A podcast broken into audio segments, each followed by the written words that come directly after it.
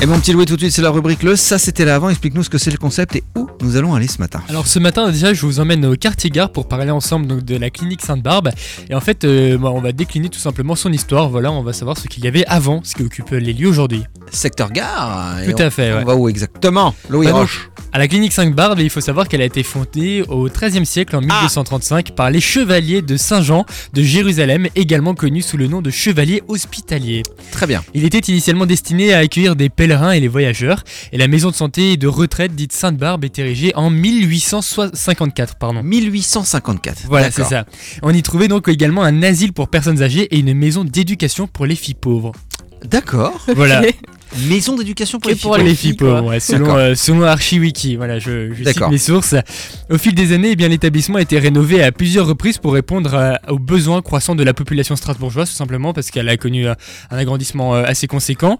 Et en fait, il faut savoir qu'il a été transformé en hôpital, donc euh, pareil dans les, au 20e siècle, courant 20e siècle, et euh, pour des raisons de son emplacement, tout simplement au cœur de la ville et de son architecture ancienne. C'est Eh bien, stratégique quoi, le fait qu'il y ait un hôpital à son Voilà, c'est emplacement. ça, c'est ça. Mais seulement, eh ben, il était limité, tu vois, dans, ses, dans sa rénovation, parce qu'autour, tu as pas mal de, de bâtiments qui sont classés euh, monuments historiques, et donc que tu ne peux pas bouger, tu peux pas les rénover non Pas plus. tu toucher. peux- Voilà, c'est ça. Pas touche.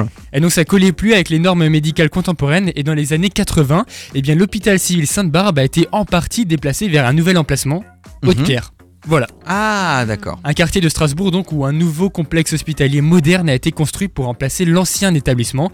Et c'est donc à cet endroit-là que la clinique Sainte-Barbe a été établie en partie. Donc il y a encore des services qui sont offerts au quartier gare, mais il y a également une partie des services qui a été euh, délocalisée, si je puis dire, euh, sur le secteur d'Haute-Pierre.